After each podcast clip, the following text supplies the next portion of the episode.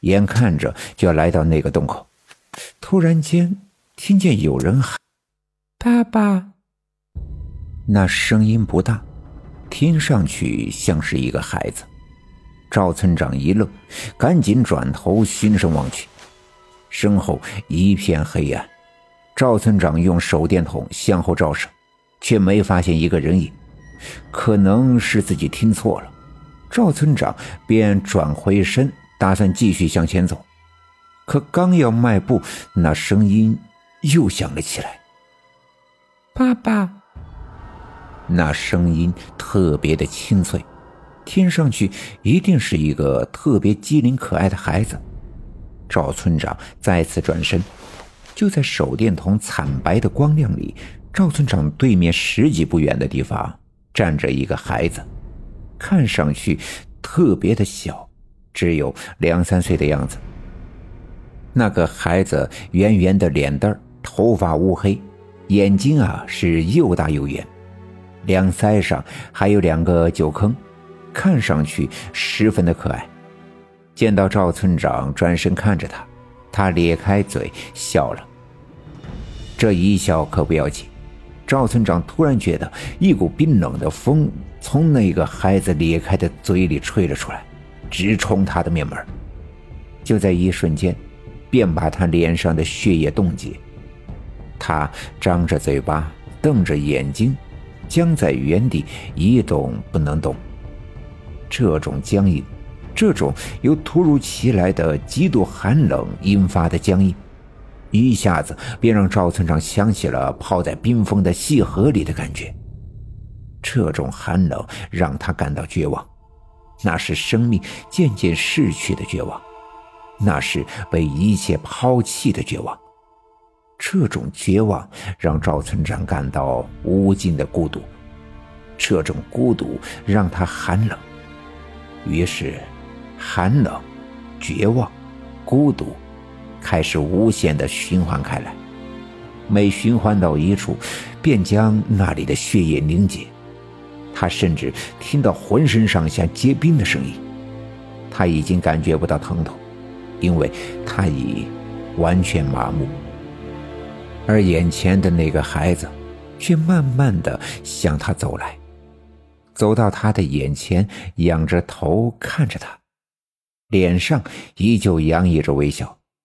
突然，他举起一把锋利的刀，那把刀在手电筒的照耀下闪着寒光，那光芒让赵村长感到愈加的寒冷，刺痛着他的双眼，仿佛要撕裂他浑身的。每一寸肌肤。那个孩子就在赵村长的注视下，慢慢的举起刀，慢慢的刺向自己的腹部。赵村长可以清楚的听到，刀尖割破了孩子皮肤的声音，鲜血从他的伤口处流出，滴滴答答的滴在地上。那声音就像刚才赵村长听见的水滴一样的声音。很快，血越流越多，在地上汪成了一片红色的湖泊。那孩子把刀一下子拔了出来，血便喷涌而出。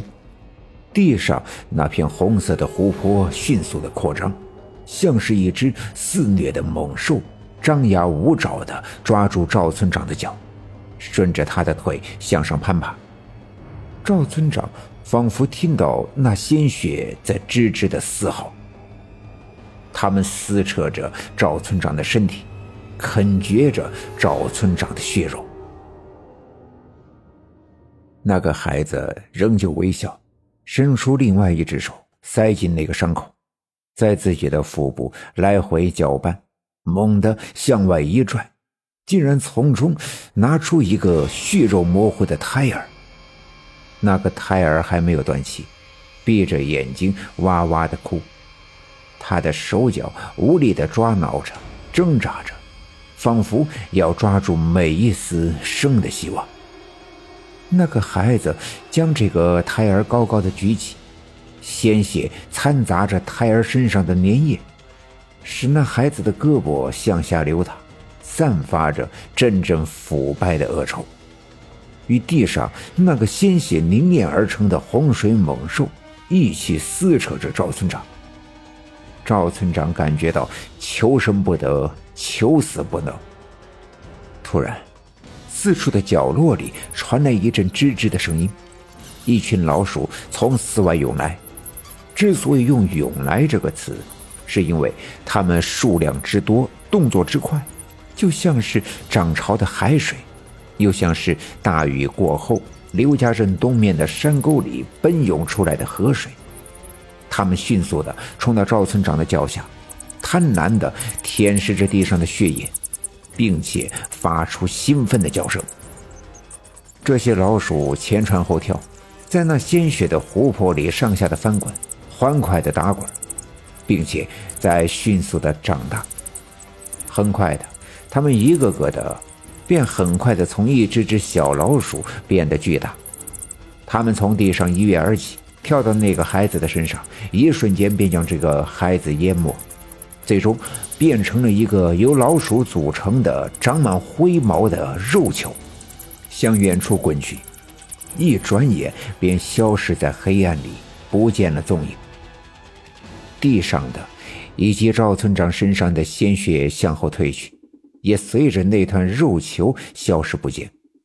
赵村长身上的寒冷也渐渐退去，他的心脏再一次咕咚咚的跳了起来，浑身肌肉渐渐的柔软，慢慢的恢复了知觉。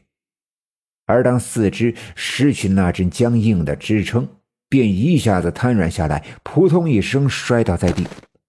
手电筒从手中滑落，叮叮当当的滚远，那束白亮的光线便在黑暗中来回翻腾了几个跟头，倒在地上一动不动。那群老鼠和那个孩子混在一起，变成的毛乎乎的肉球早已消失不见。黑暗中传来一阵声音：“求求你，求求你，让我留下这个孩子吧！求求你了！”求求你留下这个这个孩子吧！不行，这个孩子要是留下，我就完蛋了。我会，我会蹲监狱的。我不行，你必须打掉他，必须！这声音再一次冲撞着赵村长的心脏，每一句话，每一个字，都好似刚才那孩子手里的锋利的刀。赵村长。再一次感到浑身上下撕裂一般的疼痛，让他感到窒息。本集已经播讲完毕，感谢您的收听。欲知后事如何，且听下回分解。